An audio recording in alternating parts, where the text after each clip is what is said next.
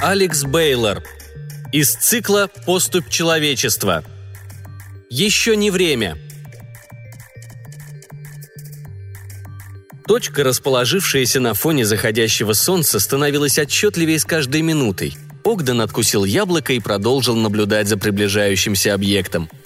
«Тебе не стоит выходить сюда в одной футболке». Мальчик тут же обернулся, и на его губах расползлась улыбка. Из гостиной вышел отец. Шерлайн накинул на плечи сына меховой плащ и потрепал его по голове. «Хорошо, что мама задержалась на собрании до завтрашнего вечера», — сказал Шер, опершись ладонями о край парапета. «Она бы точно убила меня, если бы узнала, сколько черничных пирожных ты съел сегодня за ужином». На щеках Огдана выступил румянец. «Надеюсь», — продолжил Шерлайн, — «ты согласишься с тем, чтобы это осталось нашим маленьким секретом». «Конечно», — кивнул Огден и с почтением взглянул на отца. «Спасибо тебе», — Шер рассмеялся и обнял сына за плечи. Склонив голову на бок, мальчик прижался к отцу и задумчиво возрился вдаль. Шерлайн, слегка сгорбленный и стронутыми сединой висками, по-прежнему дал бы фору большинству новобранцев империи. Но после тяжелого ранения в ногу, когда бывший генерал Киртонского флота только чудом не остался калекой, он мог раз и навсегда забыть о службе в армии. К 46 годам Шерлайн, один из лучших пилотов империи, отставной генерал, ветеран и герой войны за независимость Кертона, больше никогда не сможет сесть за штурвал звездолета. Конечно, в этом были и свои плюсы. За последние два года он провел с Огденом столько времени, как никогда прежде за предыдущие десятилетия. Он буквально заново узнал своего сына. И все-таки мечта хотя бы о еще одном полете не давала ему покоя. Если бы «Для чего они здесь?» Вопрос сына вывел Шера из небытия. Мужчина проследил за взглядом мальчика и посмотрел на приближающуюся точку на горизонте. «Без союза с нерцами нам не выиграть в надвигающейся войне», — вздохнул Шарлайн.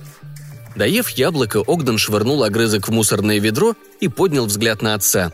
В голубых глазах мальчика читались страх и непонимание. «Но я думал, что война уже давно закончилась», — нахмурился Огден. Ведь ты был во главе флота, разбившего дерсийцев. Я не понимаю, почему мы...» «Сынок», — Шер положил руку на его плечо. «Боюсь, все куда намного сложнее, чем ты себе представляешь». Мальчик сокрушенно покачал головой и отвел взгляд в сторону. Корабль пришельцев был уже в паре километров. «Я понимаю твои чувства», — выждав паузу, заговорил Шер.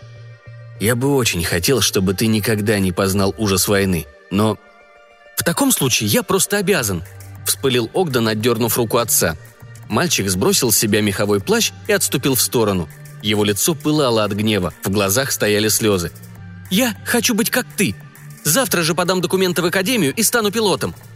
«Нет, Огден, ты не обязан, ты еще не го...» «Обязан!»